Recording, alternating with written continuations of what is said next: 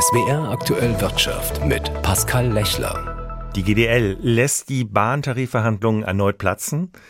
Keine Zinssenkung trotz sinkender Inflation. Wir fragen nach.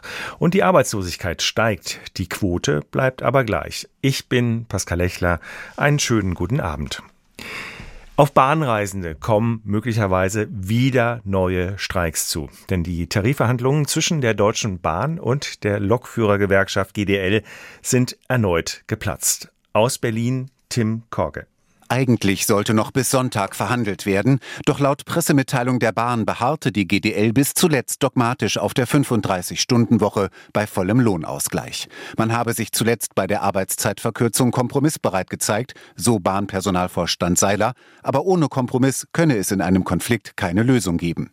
Da halfen auch die zuletzt hinzugezogenen Moderatoren nichts. Daniel Günther, Ministerpräsident aus Schleswig-Holstein für die GDL und Thomas de Maizière, ehemaliger Bundesinnenminister für die Bahn. Die GDL weist den Vorwurf zurück, sie sei für den Abbruch der Verhandlungen verantwortlich. Bis Sonntag gilt noch die Friedenspflicht, danach könnte die GDL ihre Mitglieder wieder zu Streiks aufrufen. Die Inflationsrate in Deutschland geht weiter zurück. Nach vorläufigen Daten des Statistischen Bundesamtes lagen die Verbraucherpreise im Februar um 2,5 Prozent über dem Niveau des Vorjahresmonats. Es war der niedrigste Wert seit Juni 2021 mit seinerzeit 2,4 Prozent. Gesunken sind laut den Statistikern vor allem die Energiepreise und das obwohl die staatlichen Energiepreiszuschüsse zum Jahreswechsel ausgelaufen waren und der CO2-Preis erhöht wurde. Nicht mehr ganz so stark gestiegen sind im Vergleich zum Vorjahresmonat auch die Preise für Lebensmittel. Mit einem Plus von unter einem Prozent lag der Wert hier erstmals seit längerem wieder unter der allgemeinen Preissteigerung.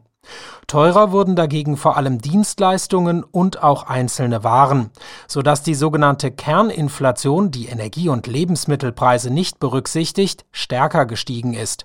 Im vergangenen Jahr lag die Preissteigerung in Deutschland bei insgesamt fast 6 Prozent.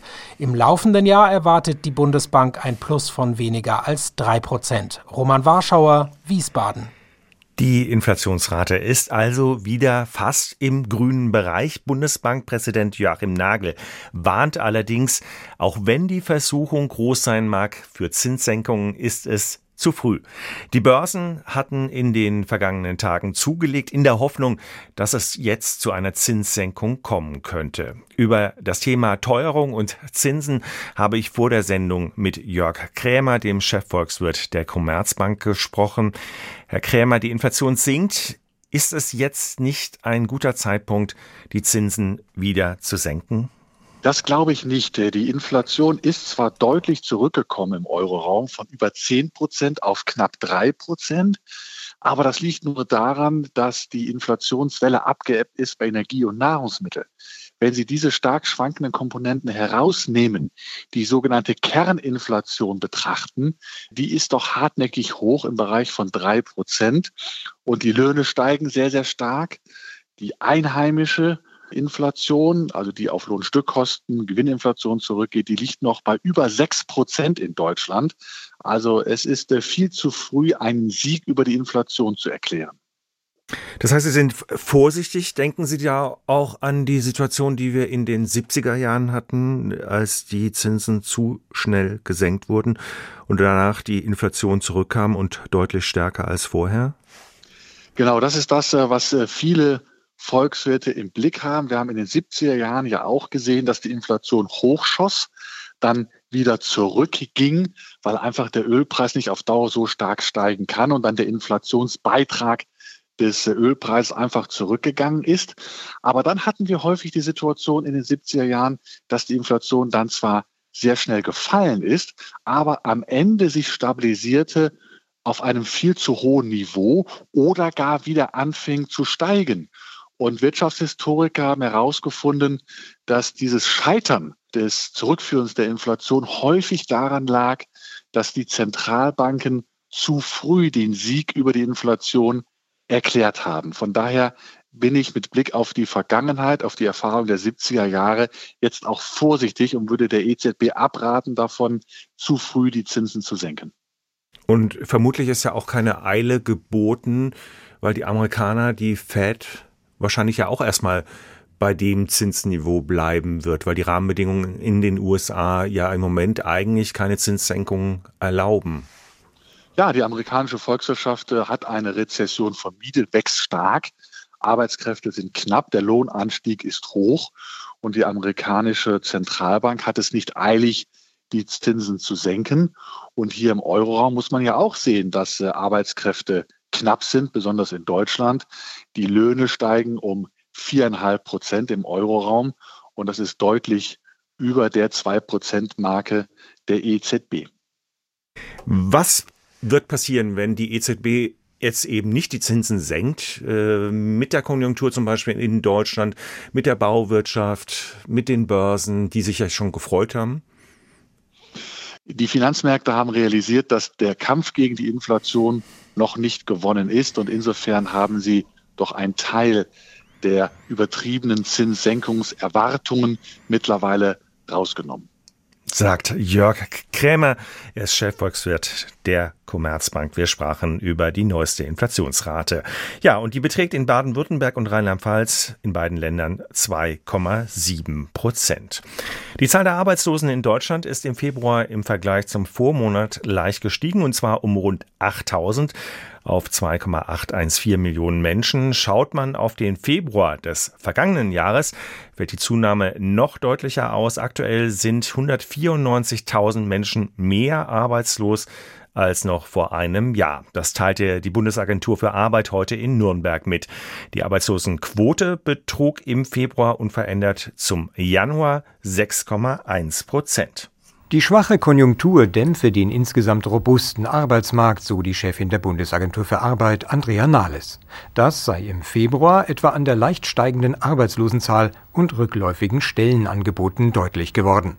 Zudem hätten die Betriebe 58.000 Beschäftigte für Kurzarbeit angemeldet. Das sei deutlich mehr als im Februar vor einem Jahr, sagt Nahles. Aufgrund der schwachen Konjunktur greifen viele Betriebe weiterhin auf Kurzarbeit zurück. Auch die Unterbeschäftigung ist angesichts der Konjunkturschwäche weiter angestiegen. Als unterbeschäftigt werden neben den offiziell Arbeitslosen auch die Menschen erfasst, die zum Stichtag eine Arbeit suchten, aber wegen Krankheit oder Fortbildungen vorübergehend nicht für einen Job zur Verfügung standen. Deren Zahl sei saisonbereinigt um 15.000 auf 3,6 Millionen Unterbeschäftigte gestiegen. Stanislaus Kosakowski, Nürnberg. In Rheinland-Pfalz ist die Arbeitslosigkeit auch leicht gestiegen. Die Quote bleibt aber unverändert bei 5,4 Prozent. Auch in Baden-Württemberg gibt es etwas mehr Arbeitslose. Die Quote bleibt aber auch im Südwesten unverändert bei 4,2 Prozent. Das war ein guter Tag für Anleger, zumindest wenn man die Stimmung an der Börse am DAX misst. Hier die Details des Börsengeschehens. Der Chipindustrieausrüster Extron rechnet dieses Jahr mit deutlich langsamerem Wachstum. Gegenwind liefert laut Experten etwa ein trägerer Elektroautomarkt. Und als weiterer Stimmungsdämpfer kamen Nachrichten von AMS Osram dazu. Dem deutsch-österreichischen Sensor- und Lichtkonzern ist der bisher einzige Kunde für seine neue Mikro-LED-Technik abgesprungen. Der Kunde, den das Unternehmen nicht nennt, habe das Schlüsselprojekt für die pixelgroßen LEDs, die etwa in Smartwatch-Displays eingesetzt werden können, storniert. Branchenkennern zufolge handelt es sich um den iPhone-Hersteller Apple.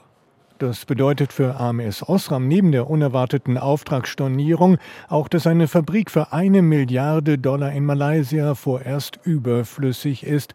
Nachdem also nun ein großer Konzern erst einmal Abstand bei einem wichtigen LED-Projekt nehme, erscheint auch die Wachstumserwartung von Extron zu optimistisch ist zu hören.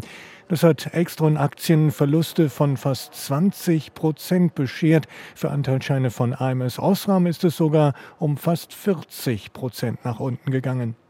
Der DAX hat heute ein neues Rekordhoch erreicht bei 17.742 Punkten und hat den Handel mit einem Plus von einem halben Prozent bei 17.678 Punkten beendet, während manche Händler von beunruhigender Sorglosigkeit spricht. Jan Plate, ARD Finanzredaktion, Frankfurt.